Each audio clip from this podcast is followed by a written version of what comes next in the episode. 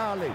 Vamos nessa, grande a chance, abriu pela direita. É no gol, vai no gol, bateu, é no gol, é no gol, é no gol, gol! Adriano é o nome dele! Pegou, largou, tá viva dentro da grande área. O Fernandão bate. Gol!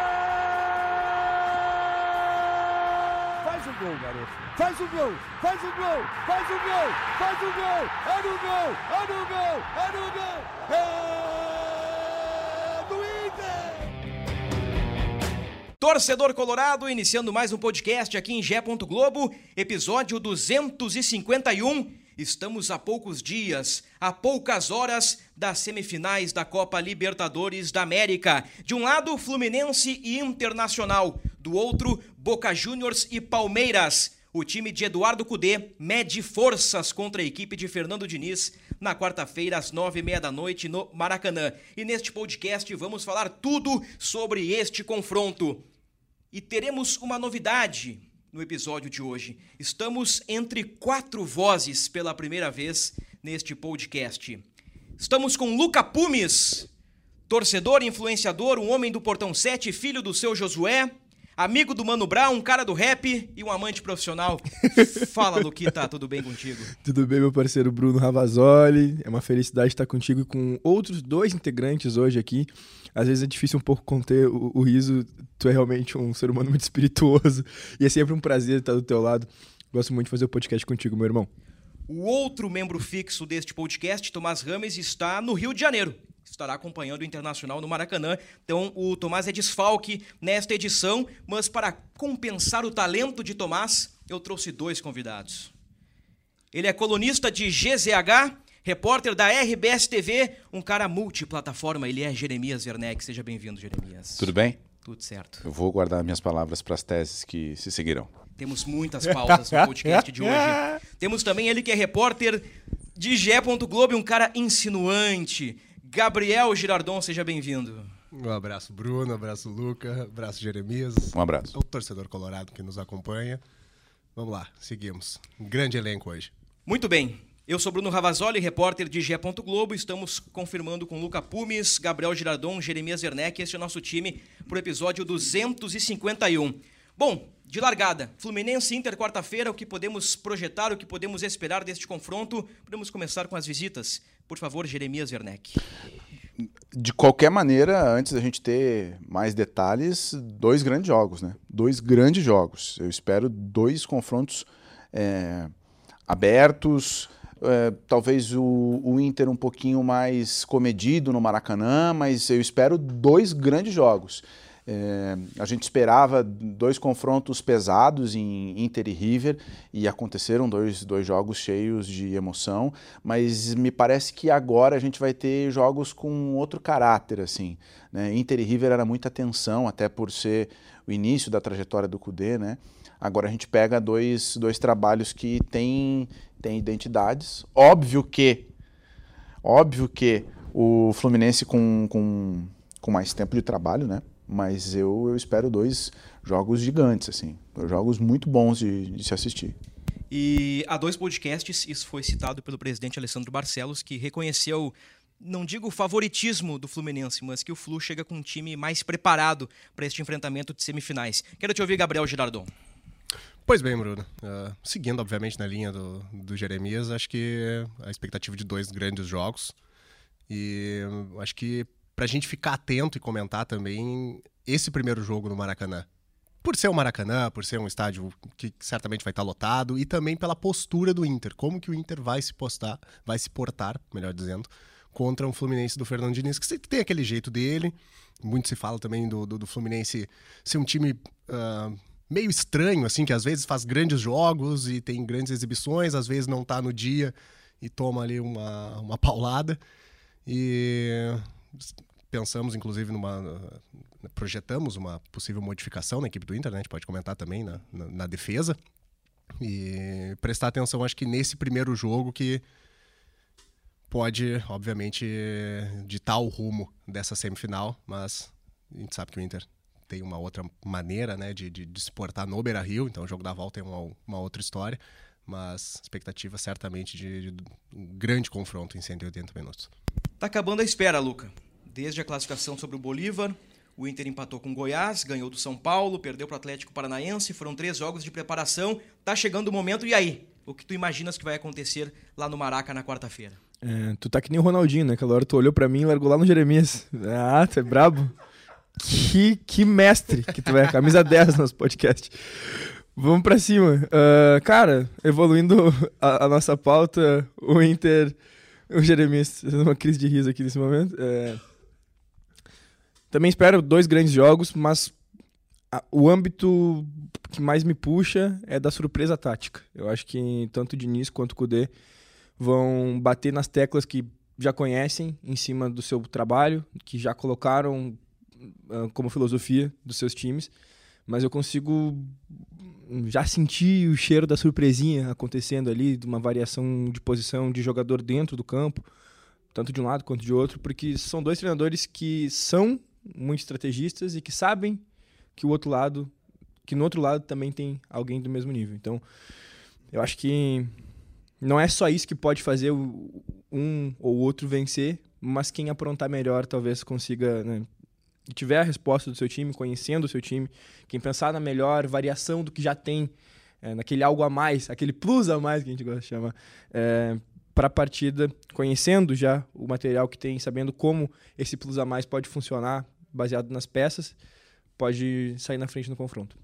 Eu estou projetando Inter e Fluminense com jogos com muitos gols, lá e aqui. O famoso ambos marcam no Maracanã e, os amb e ambos marcam no Beira-Rio.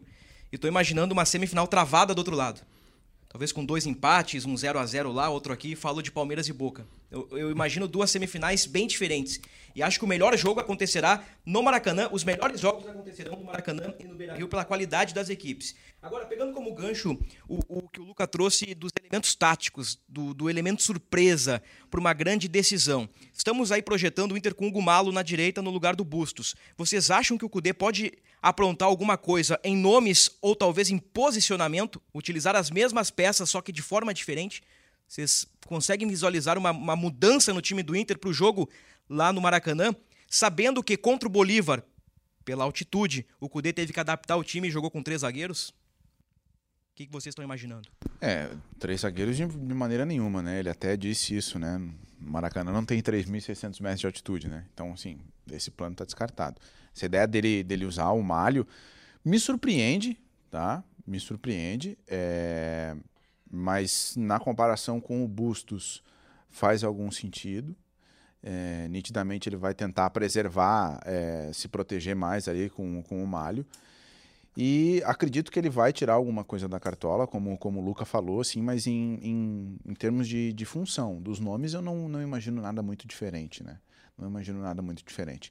O que o que é, me, me, gera curiosidade, assim, eu quero ver como o Inter vai reagir a, a ideia de jogo do, do Fluminense em, em, um cenário em que é um jogo decisivo e o Maracanã vai estar lotado. É, o Inter tem caras muito experientes e, aliás, na outra vez que eu fui convidado aqui, né, é, eu fui pé quente, né? E todo mundo tava de fraldão aqui. Eu falei, calma, calma, tem que jogar, calma.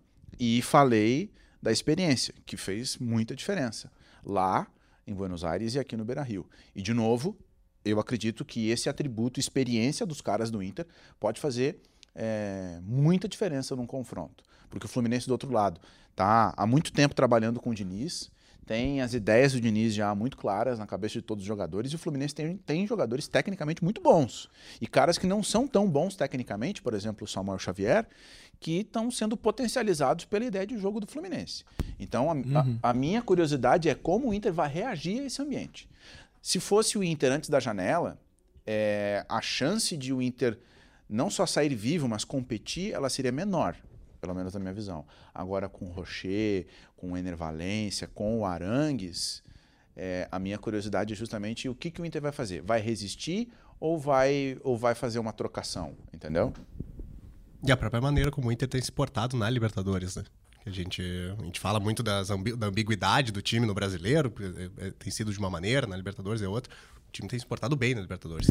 Mas aí entra, num, aí tem, entra um ponto que eu acho que vale debater uhum. bastante. Uhum. Isso não é uma chave, né?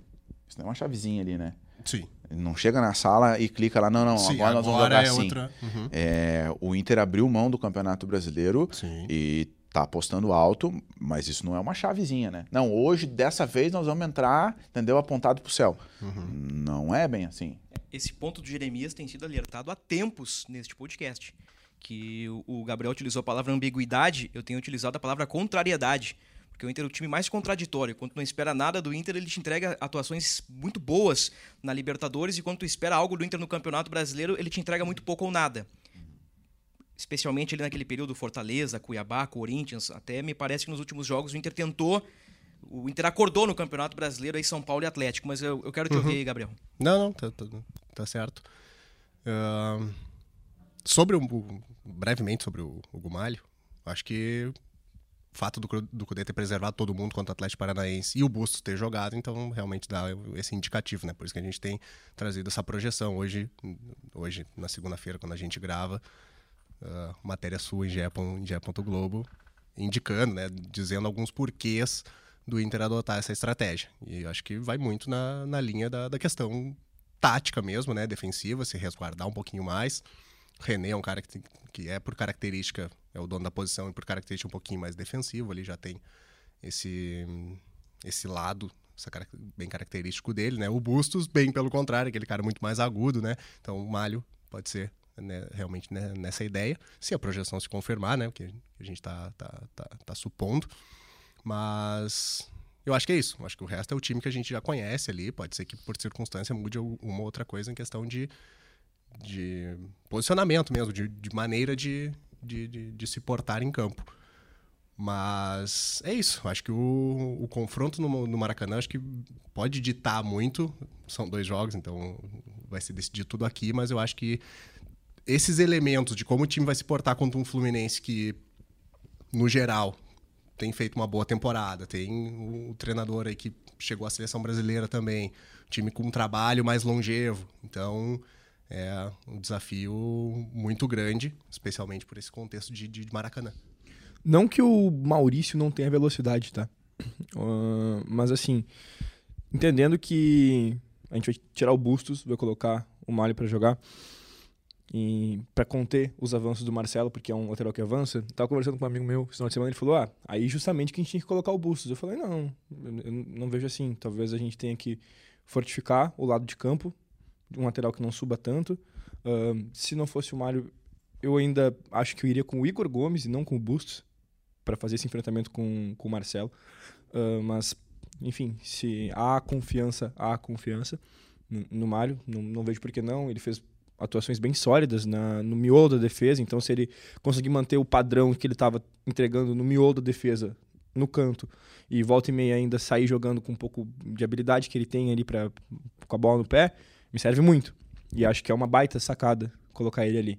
Mas aí a gente também tem que aproveitar o outro lado lá. É, se o Marcelo vai ter esse avanço pela lateral e o Mário vai estar ali para isso, nas costas do Marcelo tem que ter alguém. Então, ah, a gente estava conversando no, no, no, no final aqui, o Tomás expressou a gente tem um jogador de mais velocidade no lado de lá.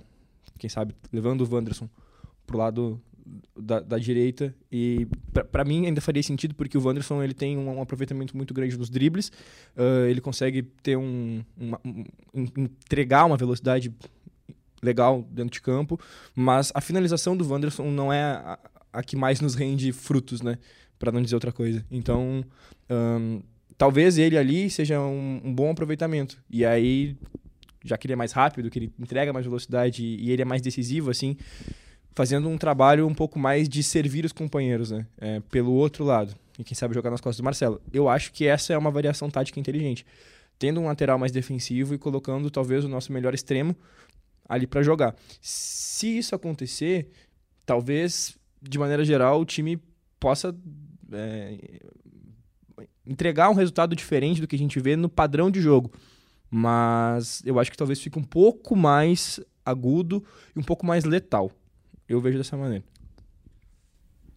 Não, não discutimos qualidade técnica do Marcelo, né? Isso é inegável, nem tem, não é o ponto. Mas até pela questão da idade também, um pouco de questão física, ele é, ele está um pouco deficitário na defesa. Sim. E recentemente o Fluminense tomou de quatro aí do Vasco. Um lance do Rossi ali. E muitas vezes o Vasco explorando aquele lado direito de ataque esquerdo da defesa em cima do Marcelo. Então é um, é um bom ponto. Além destes espaços generosos cedidos pelo meio-campo do Flu, o Vasco também levou vantagem na bola longa. Bola pro Vegete, o Vegete disputando e o rebote ficando com um cara do Vasco encostando e de frente pro gol pegando a bola com espaço. O Fluminense ele tem a bola, ele tem posse de bola, ele tem qualidade, ele joga com quatro atacantes, ele joga com Arias, Keno, John Kennedy, Cano. Foi uma forma que o Diniz utilizou para reinventar o Fluminense dentro da própria temporada. Vem funcionando. O Fluminense voltou a jogar bem, mas ele dá espaços. Essa ideia do Wanderson pela direita eu acho bem interessante. Pode ser um movimento surpresa do Cudê, né? Para agredir as costas do Marcelo e fazer Wanderson no mano a mano com o Felipe Melo. E aqui eu, eu, eu pensei durante, pensava durante a fala do Luca, que nos jogos fora de casa na Libertadores, o Cudê sacou o Maurício. Joga de pena contra o River, em Buenos Aires, e joga Nico Hernandes, por conta da altitude, em La Paz. Estamos projetando o Inter com o Maurício. Daqui a pouco ele fecha a esquerda com Depena e espeta Wanderson nas costas do Marcelo. É. Ou traz um outro jogador para a vaga do Maurício para fechar corredor, ou fechar centro, ou para marcar alguém individualmente. Mas marcar o Depena foi ganso. titular no último jogo, não? Maurício, Maurício Depena. O, o Depena contra o Atlético foi e fez gol. Sim. E foi elogiado pelo Cudê. É, mas aí no caso, se ele foi titular, significa que ele não vai pro jogo. Ah, Quer dizer, Perfeito. aparentemente, né? Perfeito. Mas eu tô buscando, assim, coisas que o Cudê poderia fazer fora da lógica, coisas que não são Claro. citadas. Uma delas é, por exemplo, eu achei curioso, eu, eu me dei conta agora, Maurício nos jogos fora de casa não foi titular. É, aí é, a ideia de, de colocar o Wanderson em cima do Marcelo é uma boa, mas eu não sei se ele faria isso de, de forma definitiva. De repente ele coloca uma alternativa que du- durante o jogo, em algum momento, possa trocar, entendeu? Ah, pelos próximos cinco minutos eu vou inverter e o Wanderson vai vir para a direita, porque não é uma zona em que ele joga, né? A estrutura do time vai ser muito modificada para sair jogando assim. Então, de repente, um encaixe em que durante o jogo ele possa inverter, ele dá um sinal lá e eles invertem. E aí o Wanderson fica uns 5 minutos jogando em cima do Marcelo. Aí depois volta e ele volta para a esquerda. Pode ser, pode ser, pode acontecer sim. É que no momento em que, o, que a gente vai ter o Mário ali justamente pra ser uma alternativa ao Bustos e que ele não vai subir tanto, né? O modelo de jogo do Kudê prevê que é, uns laterais ele vai avançar, né? E aí provavelmente vai ficar pela esquerda, pelo René. Então, se o René vai avançar, não faz muito sentido ter o René e o Wanderson ali. A não ser que Mas o mude. Valência, que cai do centro para a esquerda e da esquerda para o centro. Que poderia ser uma, um bom indicativo de que o Wanderson funcionaria pelo outro lado, né? E aí a gente colocaria o René um pouco mais à frente, que já mostrou ali que tem até um, um bom chute de média distância quando vê ele. O exemplo recente é bom, né? E, É, mas e esses, assim- esses, esses espaços que o Fluminense dá prevê é, que o Inter possa tentar arriscar um pouco mais de longe. E esse time do Inter, agora, é, com os jogadores que chegaram, é, é um time que tem mais peças que bate de fora da área. Isso me agrada, porque antes era aquela, pô, aquela coisinha modorrenta, tipo, lá, lá, lá, lá, lá, lá, lá, nunca ninguém chuta pro gol, só ah, dois metros do gol tu chuta. É, o, sobre os laterais, é, compreendo os argumentos que estão aí é, subentendidos nessa troca do, do Busto saindo para entrada do, do Malho, mas me causa surpresa, porque quando o Kudê chegou, a primeira impressão que a gente tinha é a seguinte, perfeito, perfeito, os dois laterais são perfeitos pro, pro jeito que o, que o Kudê gosta. O Bustos é ofensivo, então vai, vai encaixar direitinho no que ele pensa, e o René é mais defensivo. E não só para esse jogo, é, por conta do Marcelo, mas a gente tem visto o René jogar, inclusive, melhor. Porque a temporada do René é muito boa, né? Então é, é- não deixa de ser algo curioso que o René, que em tese não combina com o jeito do Kudê jogar, tem tido destaque, né? E se a gente pensar nesse, nesse plano que a gente está montando aí, é, vai jogar o René, vai manter o Wanderson e o lado esquerdo, em tese o time do Inter vai atacar mais por ali, não é assim tão absurdo. Vai ficar um time torto? Vai. Mas o Samuel Xavier é, é bem importante para esse time do Fluminense. E o Arias também circula muito por ali. O Ganso recua para criar é, quase como segundo volante, muito usando a faixa da direita para uma bola longa. E o Marcelo, como já tem uma certa idade, ele dá uma fatiada, ele, ele vai e tal, mas ele não é um cara tão agudo, ele não é um cara com tanta resistência. Então, de repente, se o Inter montar esse lado esquerdo mais povoado para atacar, pode ser inclusive um jeito de segurar o Fluminense, sabe? O que cairia por terra se o Diniz olhasse pro banco, falasse Alexander vai pro jogo e trouxesse o Marcelo pro meio. Aí tudo Perfeito. que o Inter tá fazendo É uma- pra Perfeito. tudo que o Inter tá fazendo possibilidade. Pra para antever, né, e prever o- a maneira do, do Fluminense, prever e antever, é, cai por terra. É por isso que, na minha opinião, não pode montar um time que de largada o Wanderson saia na direita. Não, com certeza. Vai que o Diniz faz isso, né? Sim. E aí tu É já queimou, já queimou uma, uma carta. Porque na teoria jogam André e Ganso, né? São os volantes, né? O Ganso, entre aspas, um volante, né? Se não joga o Ganso, que tá voltando de lesão, jogaria Marcelo por dentro Alexander do lado, ou vice-versa, né? Os dois eh, numa rotação ali de posição. E eles fizeram isso no segundo tempo contra o Cruzeiro. E Alexander e Marcelo, eles dão qualidade. No caso, o Marcelo entrou no lugar do Alexandre, o Marcelo pelo meio, e ele dá muita qualidade ao time do Fluminense. dá muita qualidade É ao time do duro. Fluminense. E, é- e, a- pensando no tipo de jogo que o Fluminense pode fazer e as peças que tem e a maneira que eles pensam o futebol ofensivamente, começa a dar um. E aí trazendo um pouco do lado do sentimento torcedor, né? Começa, pô, me faltar um pouco ar, assim, sabe? Não, não que eu esteja com medo do Fluminense. Mas é tipo, tu pensa, ah, mano, nós estamos quase lá, e se os caras fizerem isso. Porque do outro lado, tu, tu, tu tem que admitir que tem muita qualidade. E não é só admitir que tem muita qualidade, é que essa qualidade ela é bem aplicada. Ela tem uma filosofia de futebol, que ela vem sendo consolidada há muito mais tempo do que no Inter e que a gente foi muito mais no pegar no tranco. A gente pegou no tranco. A, a grande questão é at- até onde esse carro vai É. pegando no tranco. Fazendo uma vírgula. Pegou no, pega no tranco a cada 15, 20 dias, né? É, Quando tem jogo de Libertadores. é. Porque nós temos o Inter da Libertadores, né? Das oitavas até aqui, e o Inter da temporada 2023, que ele é de regular pra baixo. Não, com certeza. Mas também, ah, por exemplo, agora contra o Atlético Paranaense, que a gente de fato eh, poderia ter voltado com um ponto, e aí quando a gente foi, ah, agora é São Paulo e Atlético, eu pensei, ah, vamos voltar, vamos tentar quatro pontinhos aí.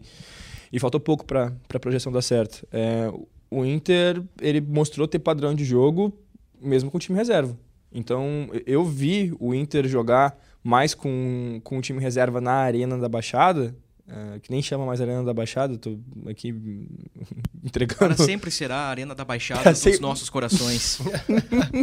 Liga a Arena. É, Eu Palestra Itália. um bah, o Palestra Itália. Mas é, eu Esses vi o dias, desculpa. Não, pode complementar, era uma coisa do, do co-irmão, mas não, não vem ao caso. Pode, pode seguir aí. não, eu vou falar agora. É que, que um amigo meu tava falando do Grêmio e ele foi falar Arena ele falou Olímpico. Então tem essas coisas meio assim. É difícil pegar o nome do naming rights lá e aplicar ao estádio do Atlético Paranaense. Para nós, ah, noventistas, né? Luca é o quê? 2000, Luca? 98. 98? É. Então, assim, é a Arena da Baixada. Para outros é Palestra Itália, para outros é Olímpico e assim por diante, por favor. Complementei meu raciocínio que não agregou em nada. É, não, mas eu vi o Internacional jogar mais bola. Ele é muito bom, cara. Eu vi o Inter jogar mais bola com o time reserva lá do que com o time titular aqui. O time do Cudê joga mais bola com o time do Mano e ponto. Eu quero pegar esse gancho aí, mas antes ah, citar que o Gumalo também pode ser uma estratégia, embora baixa estatura, para o jogo aéreo. Ele tem boa impulsão e, e tecnicamente é um bom cabeceador, assim como o Gabriel Mercado, né? São dois jogadores de o Gumalo 1,74, Mercado 1,80, mas eles têm um comportamento de razoável para bom na bola aérea. E o Inter sofre muito com a bola aérea.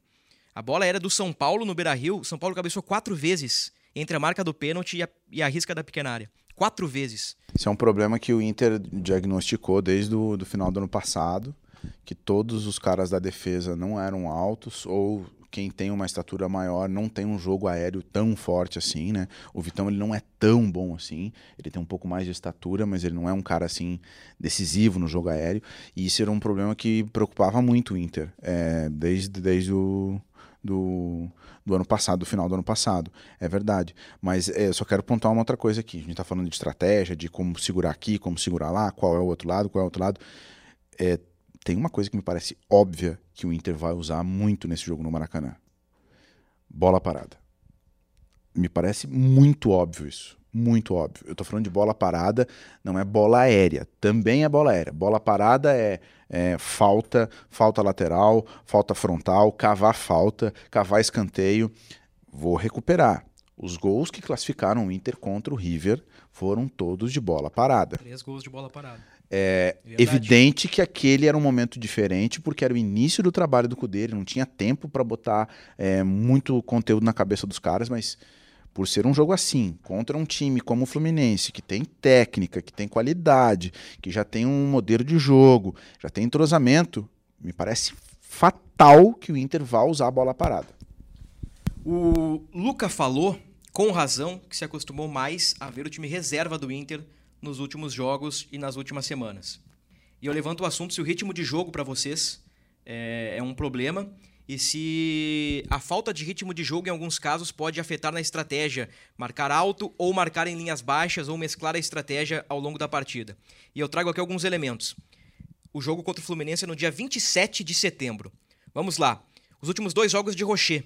Dia 12 e dia 21, contra Equador e Atlético Paranaense. 90 minutos nos dois. Hugo Malo jogou dia 2 contra o Goiás e dia 13 contra o São Paulo. 90 minutos. Vitão, último jogo 26 de agosto, quando lesiona contra o Flamengo. Vitão jogou por 29 minutos. O Inter preservou titulares, o Vitão entrou no segundo tempo, jogou por 29 minutos. Mercado jogou dia 13 contra o São Paulo e dia 21 contra o Atlético, jogou 45 minutos, jogou um tempo em cada jogo.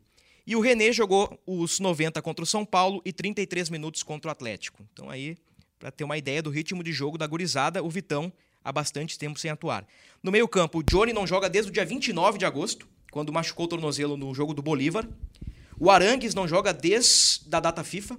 Jogou contra o Uruguai 67 minutos e contra, o, e contra a Colômbia 17 minutos. Qual foi o, a, a, data do último jogo dele? Do Arangues 12 do 9. Na então data ele FIFA. tá mais de duas semanas sem jogar. Duas semanas sem jogar. O Maurício jogou no dia 7 contra o Marrocos, um minuto, né? Então nem jogou. E no dia 13, 90 minutos contra o São Paulo. O Alan Patrick jogou contra São Paulo e Atlético, jogou 90 minutos com São Paulo e jogou 18 minutos contra o Atlético.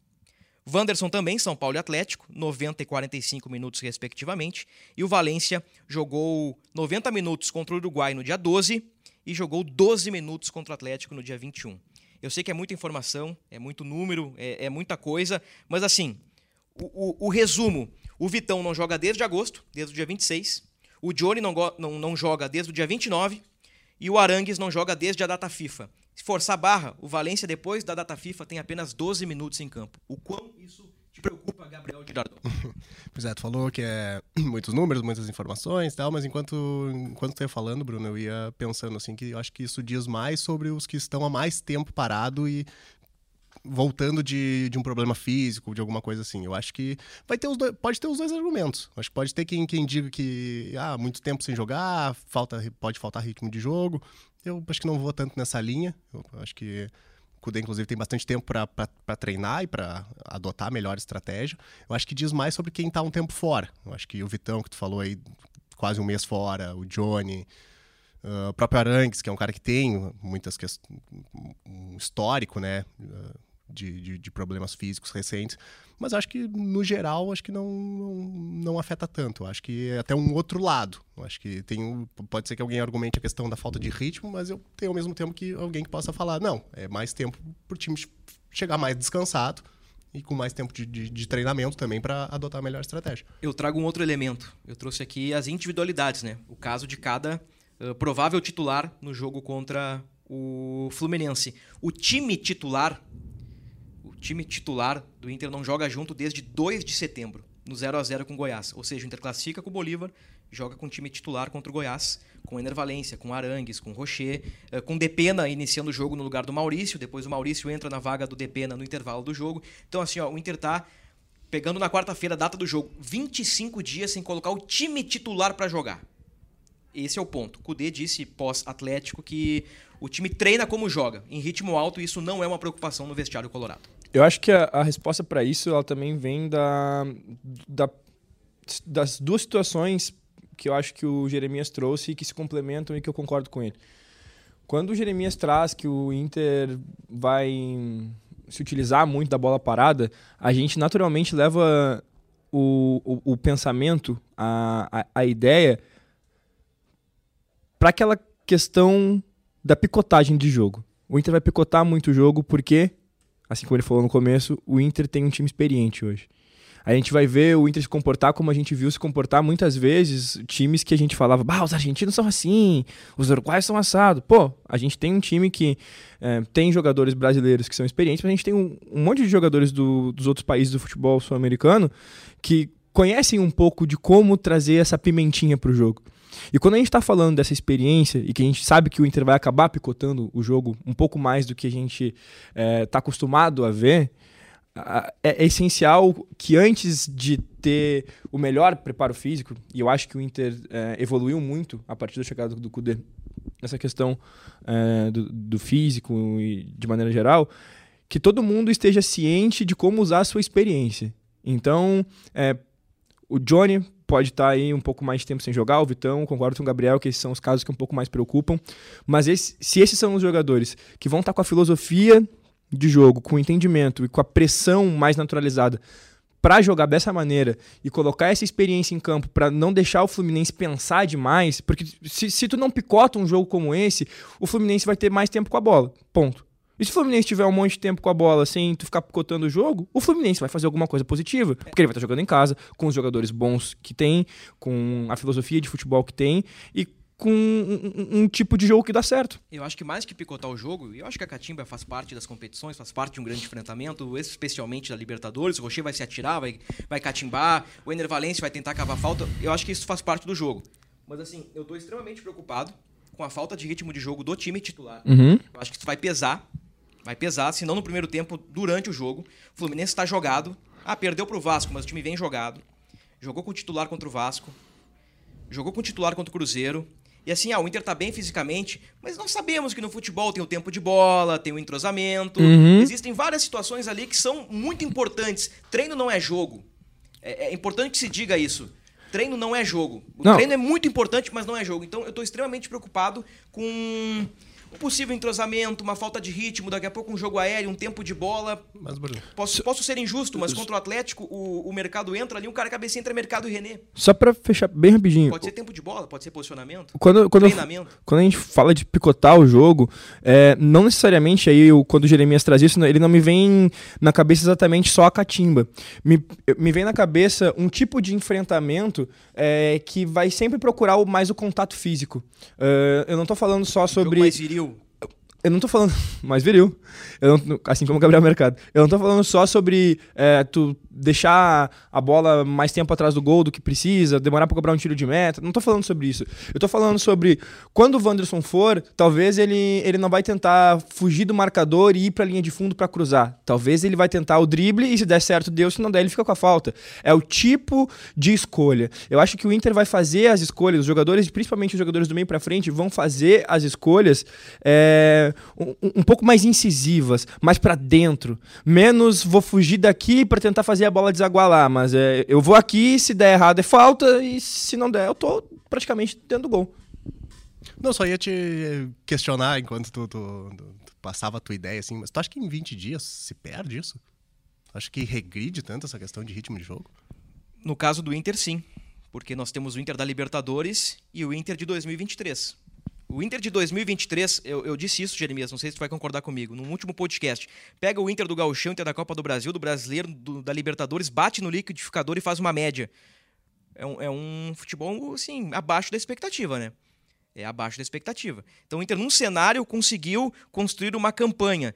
E, e, e realmente, eu espero que o Inter apresente aquele Inter da Libertadores mas eu tenho receios, eu tenho preocupações, porque o Inter, de fato, como disse o Jeremias, eu concordo, abriu mão em determinados momentos do Campeonato Brasileiro. Eu sinto falta de um time jogado, de um time que vem com ritmo, e o Fluminense tem esse ritmo.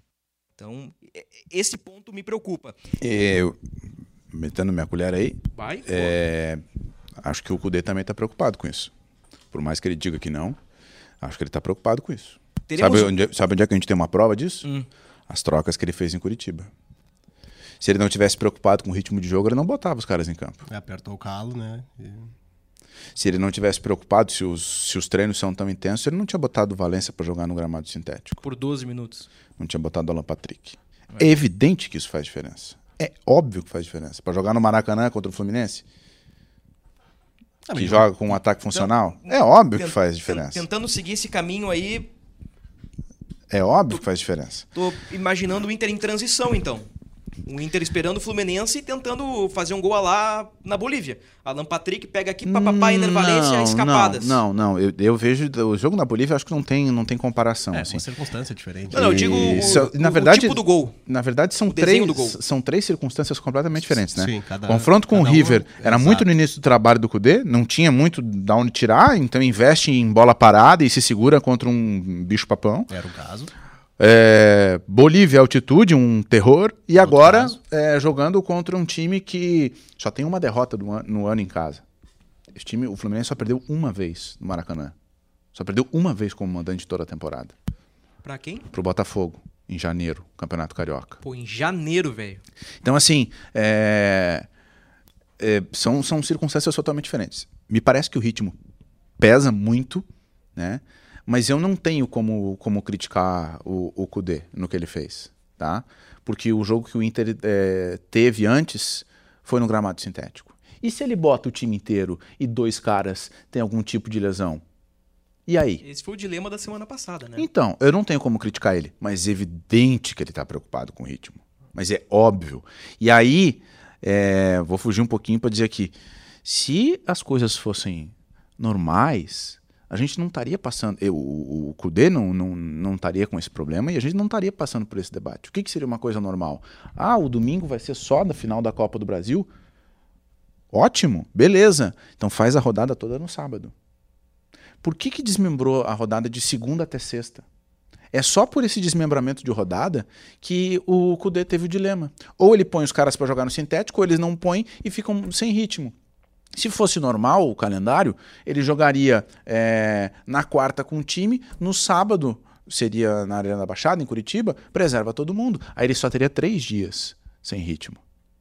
Então, entendeu o raciocínio? Como, como os jogos ficaram espaçados, o problema dele aumentou muito. Sim, o Inter ficou 12 dias na data FIFA e jogou com o São Paulo, ele ficou mais 6 e agora fica mais 6. É, tu disse que É, tem uma rodada no isso. meio e depois no, no isso, sábado. Isso. Tá. Então a contingência criou esse problema, mas é óbvio que ele está preocupado. Se lá em Curitiba fosse grama natural, o Inter teria utilizado os titulares, provavelmente. Sim, Se não todos, Óbvio. a maioria deles. óbvio. Isso aí é só falar com o jogador, com o treinador, com o preparador físico, com o auxiliar técnico.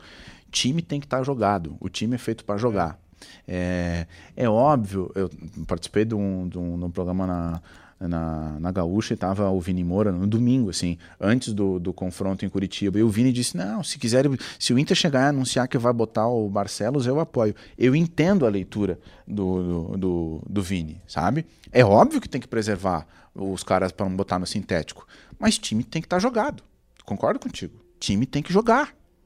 Por mais que treine forte e tal. Então, esse é um ponto que com certeza vai pesar muito na estratégia. E esse ponto me faz voltar para o início do podcast, que é questões estratégicas. Eu não sei se vamos ter o Inter sufocando o Flu no início do jogo. Sabe aquela coisa estilo Kudê, aqueles 15, 20 minutos. Não sei se o Inter não vai apostar num joguinho mais de transição.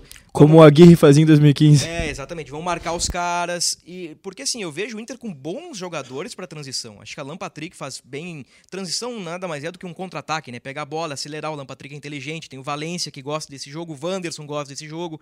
Acho que o Maurício, num, num chute fora da área, pode decidir numa, numa situação assim. Mas é, é, é o panorama, né? Falamos de tantas uh, possibilidades do lado do Inter. Tenho certeza lá que no GE Flu eles estão debatendo as possibilidades de Fernando Diniz, né? Que além de técnico do Fluminense, é o técnico da seleção brasileira.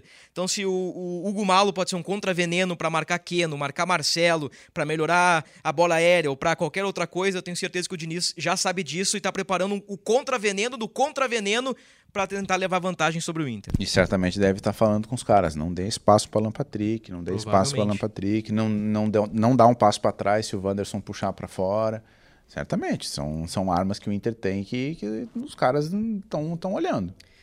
Jogadores de Inter e Fluminense passaram por antidoping surpresa no sábado. Isso aí já estava previsto no regulamento, né? Não é algo anormal. Isso aí aconteceu na Sul-Americana do ano passado, na Libertadores ãh, dos últimos anos também. Então, nesta etapa, uma comitiva da Comebol visita os clubes e aí existem esses testes. Tem uma coincidência nesse tocante, como diria o Uhum. outro. É, Inter e Fluminense têm jogadores fora pelo mesmo motivo. né? Exatamente. O E pela Manuel- mesma substância. O Manuel e o Rodrigo Moledo estão suspensos por por testarem positivo em um exame de doping feito pela Comebol. Dois viris. É, dois jogadores com características parecidas. O- a substância ostarina, o Manuel foi suspenso em junho e o Rodrigo Moledo foi suspenso em julho. Só pra gente ter uma ideia, hoje, se chegar na farmácia aqui mesmo com uma receita médica, não consegue comprar ostarina. Ostarina é Ah. uma substância proibida de ser comercializada no Brasil, né? Então, assim, é, os órgãos de controle dizem que essa substância não pode ser consumida. É, enfim, não tem como comprar. Pelo que sabemos, né, e até dito pelo presidente Alessandro Barcelos aqui no podcast na última semana, o Inter e jogador aguardam ainda a contraprova. Pelo que pesquisei do lado do Fluminense, também o Manuel aguarda a contraprova. Adiante, jogadores pendurados. Mercado, Arangues e Alan Patrick do lado do Inter, Felipe Melo e Nino Repete a lista do do Inter com calma. Fluminense. Gabriel Mercado, Charles Arangues e Alan Patrick. um em problema. cada posição. Isso é um Defesa, meio e ataque. O Fluminense tem a dupla de zaga pendurada. É, Nino mas é, é um problema. Eu vou te dizer que dos três, o que mais me salta aos olhos, assim como um eventual problema, é o Arangues. Eu acho vou o dizer Alan mais. Patrick. Não, eu vou dizer mais. Charles Arangues é o melhor jogador do Internacional. Disparado. Tomás Rames no- voltou ao podcast. Tomás, nesse exato Tomás momento. vibra neste momento. Ele deve estar assim, bah, que sensação boa. Ele deve estar assim, bah, que sensação boa que tá me dando, uma paz de espírito. Quem será que é? É o Jeremias, Tomás. Eu é o que o Jeremias. Arangues fez um belíssimo confronto contra o Bolívar, mas ele tem sido, pra mim, razoável 6, 6,5 até agora. É. É. Assim, Tu não vai eu- trazer à tona? Não, eu, eu acho que. impopular? Minha opinião impopular é que hoje há uma disputa entre Bruno Henrique e Arangues. Acho que o Bruno Henrique vem jogando bem também. E eu não sei se não seria daqui a pouco, numa eventualidade, perder Alan Patrick se não dá pra encaixar os dois juntos. Uhum. Mas isso aí é uma conversa caso o Alan Patrick leve o terceiro cartão amarelo, né? Eu quero ter uma conversa agora com quem nos escuta. É, Minha solidariedade a você que nos escuta. Acho o Arangues o, o melhor do Inter. Acho sim, falando sério, falando sério. Acho ele o melhor cara do Inter. É o Alan Patrick, tecnicamente, é... ele consegue. Ele tem drible, ele tem drible em espaço curto, mas o cara que dita ritmo, que tem bola longa, é... o cara que tem melhor visão de jogo, me parece ser o Arangues. Né? É, Fisicamente ele pode ter problemas, ele pode não aguentar, mas tecnicamente, e ele é um cara que influencia mais no time do que o Alan Patrick. Pô, mas como assim? Ah, só reparar quem tá na volta do Arangues. Os caras que estão na volta do Arangues começaram a jogar melhor. Eu, eu concordo com os dois. Bom ponto. Eu concordo Bom com vocês dois. Ahn, pra mim, o, o Arangues, ele é, sim, é, tipo, hoje mais do que os outros. Ahn, mas eu me preocupo mais. A temporada do Alan Patrick é muito boa, talvez a melhor temporada da carreira dele. É... E a Libertadores do Alan Patrick, É fenomenal. né? O Alan Patrick hoje é um. Assim, eu não sei a lista da Comebol, tá? Eu nem sei como é votada. Não sei se votam jornalistas, capitães, Comebol, enfim. Mas com certeza hoje o Alan Patrick está numa lista dos possíveis MVPs da competição. Com certeza, até pelos números dele na competição. Mas o, o, o que eu trago, que eu concordo com os dois, é: pra mim o Arangues é o melhor. Mas pra mim me preocupa mais com Alan Patrick. Por quê? Pela reposição. É. O Alan Patrick não tem uma reposição nem que seja parecida. E o, o- o Bruno Henrique, toda vez que ele entra, pelo menos ele parece conseguir dar uma dinâmica de jogo. Pode não ser tecnicamente, não ter as.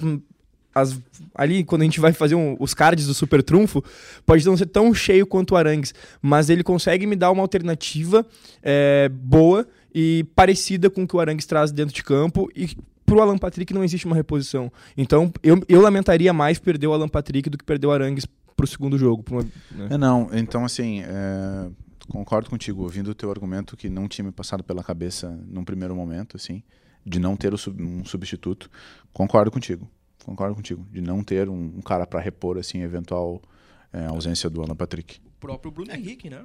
Poderia ser um. É, que o assunto, É que daí- o assunto é que- é que- surgiu pelo, pelo, pelos pendurados, Pelos né? pendurados. É, Então, que daí o Bruno partindo Henrique, é, é, se o Arangues toma um cartão, o Bruno Henrique poderia entrar ali, né? É, muito bom jogador, não é o Arangues, né? Nunca vai ser, mas substitui. E aí eu entro contigo, não tem um cara pra botar no lugar do Alan Patrick. Concordo, verdade. Até pra, pra manter o modelo de jogo, né? Eu falo mais. Estamos aí na reta final do nosso podcast e eu quero confirmar as escalações e propor um, um desafio para os amigos se nós damos juntos este desafio. Primeiro aqui, o Inter. Oxê, Malo, Vitão, Mercado, René. Johnny, Arangues, Maurício, Alan Patrick, Wanderson e Valência. Tu tem informação de que o Vitão e o Johnny começam os dois? Os dois começam. Aparentemente sim. O fato deles estarem sem jogar há bastante tempo não teria que fazer um ou É uma outro, boa incógnita, é uma boa pergunta. considerando que o time não joga junto há mais de 20 dias, que os dois não jogaram, não jogaram em setembro. Será que o Rômulo, que foi bem contra o São Paulo, entrou no intervalo ali e a partir da entrada dele o Inter vira o jogo contra o São Paulo? Ou o próprio Rufi Rufi, Gabriel Rufi Rufi. Nico Hernandes. Não, eu não tenho informação, eu tô só levantando Não, mas é, uma, é um bom debate isso aí. os dois que não jogam há muito tempo, começar um jogo fora de casa, de um time que não vem jogando. Para um time jogado. É uma questão interessante também. É, tanto que tu falou da questão do- do- do- da falta de ritmo e enquanto tu falava do- do- dos minutos ali, do último jogo de Uhum. cada jogador, eu citei, na minha visão, que o, que mais valia desse- de todo esse tempo inativo é especialmente quem tá voltando, né? Quem tá um tempo fora. O Rômulo, o, o, o Rômulo teve uma lesão, né? Teve uma lesão no início de agosto. Uma lesão, se não me engano, muscular. Aí ficou umas duas, três semanas fora, voltou. Aí ele jogou contra o São Paulo. Ele entra no intervalo, Sim, verdade. E E, ele faz um bom jogo contra o faz São um Paulo. bom jogo. Ele, ele faz um. Ele vira um terceiro zagueiro ali, é quando o Cudê libera Bustos e René. Que o Cudê olha- olhava pro banco e tinha Estevão, Gabriel Barros e Jean Dias. Que ainda tava bastante desfalcado, né? Aham. Então, assim, é um bom ponto. Não joga Johnny, ou vai Rômulo ou Gabriel. É isso, né? Se não vai Mercado, ou vai Malo, desculpa, se não vai Vitão, vai o Malo pra dentro e entra o Bustos na direita, ou entra, como na Libertadores não tem limite de estrangeiros, entra o Nico e forma a dupla Nico e Mercado. Aí o Vitão começaria no banco. Aí são as possibilidades, né? Tô trazendo aqui que o Inter tem no elenco, né? De peças de reposição. Palpite. Hum. Vitão começa e o Johnny não começa. E aí joga o Rômulo. Joga o Palpite. Total palpite. É um bom ponto, cara. É um bom ponto. Total palpite. É, a diferença é maior entre os reservas do Vitão do que. A gente acabou, do- a gente acabou de falar de peças de reposição, né? É. Verdade. a diferença é. Existe uma diferença, mas ela é menor entre Rômulo e Johnny do que o Vitão e os outros zagueiros. É, se a gente for par- supondo que ah, não vai começar os dois pelo tempo inativo, eu acho que na vaga do Johnny tem opções melhores para recompor. Eu, conhecendo o Kudê, é, me surpreenderia se ele começasse o jogo com o Vitão e o Johnny. Rômulo de bons jogos com o Mano Menezes. Ganhou a posição no campo No campo. com o Mano Menezes. Ganhou no campo. Também correndo por fora aí, mas esse aí não vai ser utilizado. É Campanharo, né? Que É outro óbvio que quando posição. é óbvio que quando eu uso a frase, né, eu conhecendo o Kudê, como eu conheço, é, não é o mesmo efeito de Fernando Becker falando de Mano Menezes, né? Que Claro a que relação não. ali é diferente. Ali é uma relação muito legal. Mas Bom, Rômulo, Rômulo passa- estaria à frente do Gabriel? Não sei te dizer. Assim, na hierarquia Me imediata. pa- é, me quem parece, jogou em- pelo Quem menos, jogou em Curitiba foi o Gabriel. Sim. Mas temos uma amostra boa do Rômulo entrando contra o São Paulo. É. Daqui a pouco pode ser. Só que com- entra contra o São Paulo e não é utilizado contra o direita. Atlético. Daqui a pouco o Cudê viu algo no René. Pô, o René por dentro aqui funciona legal, porque ele vai fazer uma dinâmica com o Alan Patrick, vai funcionar com o Wanderson, eu vou botar o Romo, não sei. Aí é aquilo que a gente tá come- debatendo o podcast inteiro, É, né? O que a o gente Cudê come- vai Claro, fazer? claro. A gente pode começar a pirar aqui. Ah, ele botou o Gabriel pra ganhar um ritmo. Aham. É, entendeu? Já Gabriel. pensando. Ou não botou o Rômulo pra não forçar o Rômulo. Era- Nós podemos começar a pirar, É, não, é, Nessas vai piras aí- Sempre várias visões. nessas piras aí a gente começa a pensar, tipo, daí, tudo que a gente já falou, ahn, e que talvez essa preocupação com o ritmo, ela seja mais até mais surpreendente do que qualquer outra coisa, porque alguns jogadores que foram pro sintético não necessariamente são jogadores que não estariam prontos para para jogar contra o Fluminense, né? Então aí, pô, daí seria um plot twist muito grande dentro do nosso próprio podcast e na maneira do Cudê de pensar o futebol Porque também. no treino da semana passada, segunda-feira passada, o Cudê com a imprensa, na frente da imprensa, minutos antes de fechar o treino, Gabriel Girardon, testemunho ocular, ele separa dois times. Separa dois times.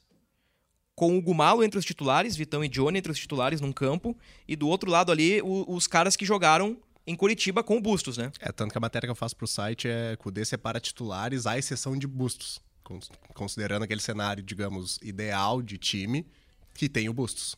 E o Bustos estava junto com os reservas. Então a partir E aí dali- aqueles 10 jogadores de linha que estavam separados foram exatamente os que não começaram contra o Atlético. A partir dali foi uma leitura de que o Cudê testou dois times, um para cada competição. Aí, como ele disse também na coletiva aqui, ritmo de treino, o ritmo é alto e o ritmo é bom e não tá preocupado com isso, começamos a ligar os pontos. Bom, treinou um time para a Copa do pra Copa do Brasil não, para pegar o Atlético Paranaense e um time para pegar o Fluminense. Mas daqui a pouco pode aparecer o Bustos na direita, pode Era aparecer eu o dizer, Wolf Wolf no talvez, meio campo. talvez possa ter sido É. só para aquele jogo, né? Pode ser. sido a preparação pro Atlético, Porque o- o- porque realmente os que, fica, os, os que ficaram, digamos, E antes do, ali- jogo, o- antes do jogo em Curitiba, qual foi a última atuação do Bustos? Contra o São Paulo. Contra o São Paulo faz gol? Ele faz É verdade. gol, né? joga os 90 e faz gol. Bustos tá jogado. É, tá jogando. É. Bustos é um cara que tá jogado. Porque eu tô tentando imaginar se, Tá, tô- se ele jogou em Curitiba para preservar o malho, digamos assim, ou se ele jogou por algum motivo, entendeu? Vamos botar o cara para jogar porque ele precisa estar jogado. De repente é isso. De repente é isso. Tá, e- Ó, ele tem que estar jogado porque ele vai pegar uma fumaceira pela frente. Vou viajar na maionese agora, tá? Vou É, viajar na praticamente nós estamos fazendo Nunca faz, nunca há faz. algum mas- tempo. Malo na direita. Aí aquele papo, o Maurício nunca jogou fora de casa na Libertadores com o Cudê. Pegou banco contra o River e pegou banco contra o Bolívar. É, tu não vai botar o. Bustos no Marinha, tu não vai meio botar o campo. Bustos no meio, né, cara? Bustos de ponta. Pra agredir o Marcelo. Pode ser, Pra agredir a profundidade de Marcelo. pode ser. e Pode o Malo ser. segurando as pontas atrás. O Cudê, Isso. O Cudê é um cara o Cudê é maluco. Pode né? ser, pode ser. Não dá pra Cara, ser. lateral no meio campo, assim, o Mano Menezes, certa feita, num Grenal em 2006, lá, colocou o Alessandro no meio, em 2010 o Grêmio veio com o Lúcio no meio, o Inter deve ter exemplos aí de jogadores que atuaram com lateral no meio campo, bom... Enfim, né? Mas aí o, o Mário e Bustos e o Wanderson do outro lado. Daí o Maurício não joga. Exatamente. É, o Maurício não joga. E do outro lado pode ter Alexan- o Alexander e o Marcelo, E dois laterais Marcelo. também. É, daí não joga ganso. Ah, mas daí é muita loucura pra É, daí eu, eu Aí tá- acredito que aquela previsão Aí de é um uma jogo tese, com muitos muito gols tese. eh, começa a perder força. É. Pode ser.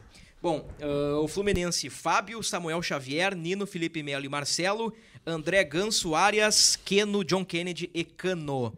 É o famoso 4-2-4 para dentro deles. Então, para a gente fechar o podcast aqui, nós vamos fazer algo que é novo.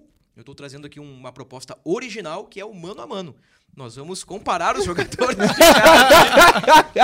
e fazer a seleção de Inter e Fluminense. A, impe- a im- a imperdível reação de Jeremias Werneck. Podíamos estar com imagens neste momento e fazer um meme de Jeremias Werneck, né? O famoso, mano, a mano. O Famoso. Famigerá! É, a gente podia dar uma nomenclatura própria nossa, né? Ah, o pau a pau. Pode ser. Não, melhor não, né? Só tô colocando aqui, ó. é Nino com. Canibal. Vou, bot- vou botar o, o- o provável aí, tá? Sem as, sem as nossas A invenções. você que nos acompanha agora nesse momento. Esse ou aquele? Vamos ao, ao setor ASMR. Vamos escrevendo os nomes. Estou escrevendo os nomes. Agora, é André com quem? André com Johnny. André com Johnny. é. Ganso com Arangues. Vai ter que ser, né? Sim, sim, sim, Ganso sim. com Arangues. Alias com Maurício. Arias com Maurício. Pelos, o, Keno com. Wanderson. Kenny Wanderson. Os pontas pelo, Ah, pelo Cano, outro lado. Cano Valência. Sobram dois jogadores diferentes, mas vai ter que ser que é John Kennedy e Alan Patrick. Perfeito. Sim. Vamos lá, Jeremias, Fábio ou Rocher? Graças a Deus. Ah, Rocher. Rocher. Gabriel Girardon, Fábio ou Rocher? Rocher. Luca Pumes.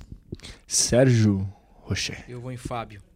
Samuel Xavier ou Hugo Malo? Luca Pumes. Hugo Malo. Gabriel. Acho que pelo dedo do treinador e pelo, pelo potencial que, que, que, que- que ganhou no time, o, o Samuel. Jeremias Werneck. Samuel. Volta em Samuel também. Então temos aqui três pro Samuel, um pro Malo. Eu começo Nino ou Vitão? Eu vou de Nino. Gabriel. Seleção, né? Nino. Indiscutivelmente Nino. Ó, o primeiro unânime aqui foi Nino com o Vitão. Quero ver essa aqui, hein? Felipe Melo e Mercado. O duelo viril, O hein? duelo viril. Gabriel Girardon, o homem insinuante. Ah, porra, difícil essa, cara. Essa é pesada, hein, velho? Rapaz. O volante Felipe Melo, que virou zagueiro, é, e o lateral direito Mercado, que virou É, zagueiro. vou fechar o olho. Ambos aqui. pendurados. É, também, Ambos interessante. pendurados. É, vou fechar o olho aqui. Felipe Melo. Felipe Melo. Jeremias. Felipe Melo. Luca. Gabriel Mercado. Eu vou de Gabriel Mercado. Como o Gabriel começou votando, e esse é o critério de desempate, o Felipe Melo vai levar aqui. Ah, não, não, isso aí não nada, existe. Isso aí não existe. nada. Não, baseado no primeiro cara que vota em peso 2. Como é que eu vou, como é que eu vou Isso fazer? não É, eu comecei- divulgado. É, Deve não, não, não tá concordo. letras miúdas. Tá, então vamos fazer Felipe Melo ou Mercado. Sim. Tá bom. Tá bem?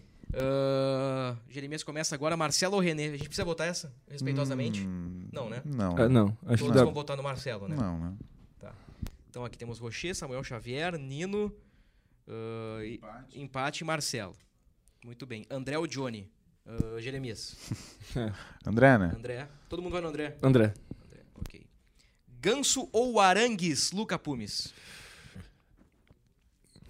Cara, o Ganso, o Ganso é um ótimo jogador, né? Ele cresceu muito e retomou o, o futebol dele junto com o Fernando Diniz, mas não tem como dizer que o nosso jogador que mais joga bola não é não vai vencer o confronto, mesmo tendo um oponente grande pela frente, ainda mais o Ganso voltando de lesão, ah, pelo futebol geral, ah, por toda por tudo que já rodou e também pelo momento Charles Arangues. Eu tô me sentindo um paredão do BBB, entendeu? Justificando o voto. Sim. É, É, não. Arangues. Charangues. Charangues, então. é, questão de afinidade mesmo. Hein? Ah. o Gabriel, Arias ou Maurício? Arias, é muito bom jogador. E é, um, é um grande jogador e tem demonstrado isso ainda mais nessa temporada. Ainda mais afirmado no Fluminense, Arias. Meu voto é Arias também, Jeremias. Arias também. Luca Pumes. Arias não é difícil. Arias. Mas, né? Keno ou Wanderson, Luca Pumes? Ahn, cara, Eu tô ficando preocupado, é só cara do Fluminense, nós estamos no podcast, a gente só votando os caras do Fluminense. ah, eu votei a maioria das vezes nos jogadores Estamos do votando Inter. isentamente, né? diga-se de passagem. Não, Wanderson Keno, cara. Vou ficar com o Wanderson. Meu voto é Keno. e foi, e foi. Não, agora deu. Já, que, já caiu por terra que o meu comentário. Que eu ia dizer que lá no início tava ficando um pouquinho mais equilibrado, depois começou a ser muitos. Alguns unânimes aí. Agora já deu. Já deu. Já, Já deu, deu uma quarto. quebrada. É, acho que o Keno cresceu bastante ultimamente no Fluminense, mas eu vou de Wanderson. Vai de Wanderson, 2x1 pra Wanderson, Jeremias, Eu vou em Keno. Keno. Então temos aqui um empate que nem Felipe Melo e Mercado. Ah, Alan Patrick e John Kennedy, Gabriel. Posições diferentes, né? Mas é, foi a, a circunstância aí. Mas o Alâmpada. Jeremias, Alan Patrick. Luca. O maestro, né? Fechamos. Camisa 10, Alan Patrick. Alan Patrick. Agora eu quero ver, Cano ou Valência? Eu começo. Sou fanzoca do Valência, né? Acho um baita jogador, jogador de Copa do Mundo. Embora o Cano seja metedor de gol. Eu voto no Valência. Ener Valência. Centroavantes distintos. Faria uma boa dupla de ataque, Gabriel Giradão. Poderia. Eu acho que se muito, complementa. Muito, muito se fala, né, do, do- do- da, da questão do Valência. Então, de, de características, né? Seria. Uma muito- coisa é seria certa, muito né? interessante. Se eles jogassem juntos, uma coisa seria certa. Gol não iria faltar. Teria gol. E aí, é, Valência, Valência, Cano. Cano. Cara. Difícil, Ficou na tua mão, hein? Fala comigo, hein, papai? né? Difícil, né? Joguei, a- joguei a 3x1 bomba. pra Valência ou mais um empate? É... Mais um empate. Mais um empate. Ah, Jeremias. Então o nosso pau a pau aqui, né? Mais uma que não tava. Só, só, só porque não tinha agradado o Jeremias. Jim Halpert, Jeremias Werneck. Vamos lá. Ah, é Rocher, Samuel Xavier, Nino, Felipe Melo ou Mercado e Marcelo. André, Arangues, Arias e Alan Patrick. Keno ou Wanderson, Cano ou Valência. Tem três empates, então. Três empates. Três empates, cinco A dupla de ataque É. e o quarto zagueiro. Cinco, ah, cinco do Fluminense, três do Inter e três empates. Deixa eu ver se alguém pode desempatar pra nós aí. Vamos lá, quem é, quem é que tá? Quem é que tem aí na, na Agora, redação ao nesse momento? aqui, Ao né? vivo, hein? Nesse momento, Ao... nesse momento, nosso âncora deixa o, o nosso local Olha de, ali, de olha ali. gravação, nosso estúdio. E Matheus Trindade Matheus nesse Trindade momento. adentra ao o nosso estúdio, neste momento. Ele fecha a porta com para- determinada displicência, com E aquela, agora- com aquela vontade que ele tem, aquele ar de homem gostoso. E agora terá apenas a responsabilidade de, Oi! de definir o nosso pau a pau Tá aqui. no ar mesmo? Tá no ar, tá, Tá- no ar. Que loucura. Por- Este é Matheus Trindade. semana Libertadores não faz com as Ah, pessoas. estamos todos muito. Estamos fazendo aqui o nosso pau a pau, que é jogadores de Inter e Fluminense. Temos Rocher. Lá ele, Pro ruim Max, nesse- nesse 14 GB. É, mas temos alguns empates e eu escolhi alguém da redação 512 aleatoriamente pra desempatar e bater os Bem Trindade tranquilo, bem tranquilo, Trina. Nós temos Rocher, Samuel Xavier, Nino e Marcelo, André Arangues, Arias, Alan Patrick. Um Fal... bom time. Bom time, né? Bom time. Mas com Agora- peças faltando. Felipe Melo no mercado. Ah, boa pergunta. Ah, porque, porque tu acha que empatou? É verdade, não, é, essa é a discussão, né? O Jeremias tá me olhando com uma cara assim, ó, cara. Escolhe logo. Eu quero ir Na verdade, embora. Eu tô enrolando pra pensar. Eu sei, eu fiz isso quase todo o programa. Mas, cara, eu vou, eu vou de mercado. Mercado. Então aqui, ó. Vamos pra cima, pô. Keno Wanderson. Eu só, eu só quero, eu- enquanto ele pensa, é um homem de muitas posses, hein? Ele tá indo no mercado antes do dia 5. Olha. pra tu ver, né? Ah, é que às Eu vezes gosto de entra- é que conversar às com o vezes- Matheus fazendo é piadas, que eu sei que vezes ele entra gosta. Ah, em justo. Trocadilhos, né? Excelente. Não, e outra, também tá dando tempo ele pensar mais, né? Perfeito. Isso, tá me Ele ajudando vai- ele muito, vai tá raciocinando. muito. Cara, eu vou, eu vou, eu vou de, de Wanderson, Wanderson. um jogador de grupo. Cano ou Valência? É, aí... Nenhuma pra ele é fácil. não, não, mas essa é ruim. Não, mas é complicado. Ah, não, mas que a gente o ia melhor é o seguinte. O melhor é o seguinte. Essa ia. com- As outras vezes ele foi. não, era não, de não, cego. Deu uma enrolada só pra brincar e tal, mas, cara... Essa eu... Eu só quero. Eu vou te ajudar, Ah, Me tá? ajuda, me ajuda. Germancano, Germán Cano. na temporada, 48 jogos, Botou no cano, já tô vendo. 33 gols. Na Libertadores, 9 jogos, 9 gols. Eu tô fazendo uma matéria justamente Valência e Cano. Tá Ah, então tu é o cara só- perfeito não, pra só isso. uma coisa. Não, só. É que os dois têm uma média de um gol por jogo, se for pegar, né? Sim, Na quatro. Libertadores. Valência entra na- na- no mata-mata, em Boa quatro jogos tem quatro gols. Boa observação. Essa é bem difícil, bem difícil. Eu entrevistei uns torcedores pra essa matéria. O cara tá enrolando. Pode, pode- Nós precisamos encerrar o podcast. Não, né? tá tranquilo. Não, cara, eu vou escolher o Cano nesse momento. Tá bem. Nesse momento. Uma, uma questão de afinidade, Matheus, tu Vamos acha? lá. Questão de... Como é que é uma questão de afinidade? Então, vamos lá. Ro Rocher, Samuel Xavier, Nino, Gostaram dos meus votos? Mercado. Muito bom, cara, mas Marcelo, parabéns. Parabéns pelo teu trabalho. André, Arangues, Arias, Alan Patrick, Wanderson, Cano. Nossa, buguei a cabeça. É um 6x5, eu acho, não? É, é um- 6-5 Fluminense. 6-5 Fluminense. Rocher, Samuel Xavier, Nino, Mercado, Marcelo, André, Arangues, Arias, Wanderson, Patrick, Cano. Eduardo Cudeu ou Fernando Diniz? Cara, eu... eu, eu aí Não é temos, por- não temos nenhum voto por Ó, enquanto. Já começa, já Aí come- é é, por uma começa por ti. preferência de, de estilo, de, de, de, de forma. Daí eu prefiro o Kudê em relação ao Diniz. Gabriel, Dinizismo. Jeremias, Diniz. Luca. Se for Cudê contra o mundo, serei Cudê e eu. Seremos Cudê e eu contra o O mundo. técnico, portanto, é Fernando Diniz, que é o meu voto. Foi um, bom, foi um bom fechamento, foi um bom, foi um bom fechamento. Foi um bom. Eu fiz tudo isso pra tu, tu botar no Diniz aqui. Muito obrigado, Matheus, pela tua participação. Pô, eu que agradeço, eu vou, eu vou colocar nos meus stories depois aí a participação. Tá bem, muito obrigado. Então tá. Ah, ah, não, Matheus, tem- temos mais uma parte aqui que, que é pra fechar, que é pra fechar o po- podcast, que é o, Seu Josué, que é o tá pau- longo esse, fica aí atento. que é o, Ah, que é o boa, palpitão. Boa, é o boa, palpitão. boa. Trouxeram na parte mais difícil ainda, né, cara? Tu queria- Qualquer coisa que tu fala, quem tá ouvindo vai falar, ah, esse cara aí, mano. Ah, cara, é o nosso Ener Valência, chegou só na parte decisiva, só Ah, joga é jogo verdade, decisivo, é verdade. rapaz. E tô sendo decisivo no mata-mata. É, né? tu tá reclamando, né? E eu que Coisa entrei linda. porque o Tomás não pôde. E melhor, Ah, chamaram deu um eu, palpite exatamente igual ao do Tomás. Não, na verdade, os dois. chamaram o Jeremias e eu aqui pra substituir a Um altura. amigos, né? Então tá, Luca. Luca Pumes, Flu- Fluminense e Inter. 2x2. 2x2, um jogo insinuante. Jeremias, Um a um. 1x1. Gabriel, Ah, eu tava no 1x1 aqui na cabeça. Ah, não, Mas não vem dá pra comigo. repetir placar. não dá pra repetir placar. Não dá pra repetir. Não dá pra repetir placar. Então tinha que ter falado isso antes, né? É, olha aí. Pô, Pô, cara. Alguém quer ficar com o meu 2x2? Placar que o Bruno botou no papel aqui. Alguém quer ficar com o meu 2x2? Tá eu ficando confiante, né? Tá ficando Ah, confiante. Claro, bateu, porque eu, eu-? É que, tipo assim, ó, sabe? Antes, antes da mão na nuca, a gente tem que dar um Ah. beijinho no rosto. Então, pô, sabe? Ah. Vai indo, vai indo, vai indo. Eu vou colocar 3x2 pro Colorado. Olha aí. hein. 3x2 pro Colorado. Tá, então eu Grande eu, jogo. Eu roubo teu 2x2, então. 2x2, Matheus, o teu.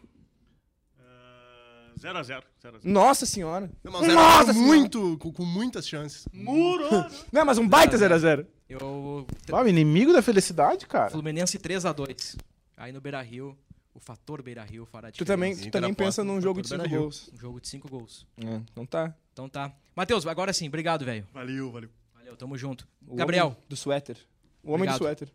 obrigado. Sempre um prazer, Bruno. Não há dúvida. Abraço pra ti, pro Luca, pro Jeremias, pro Tomás, seu Josué, todo mundo que nos acompanha. Mano Brown. Pros caribais do almoço. O meu grupo do WhatsApp lá, como é que é? Ele vai dizer. A tropa. Jeremias, muito obrigado.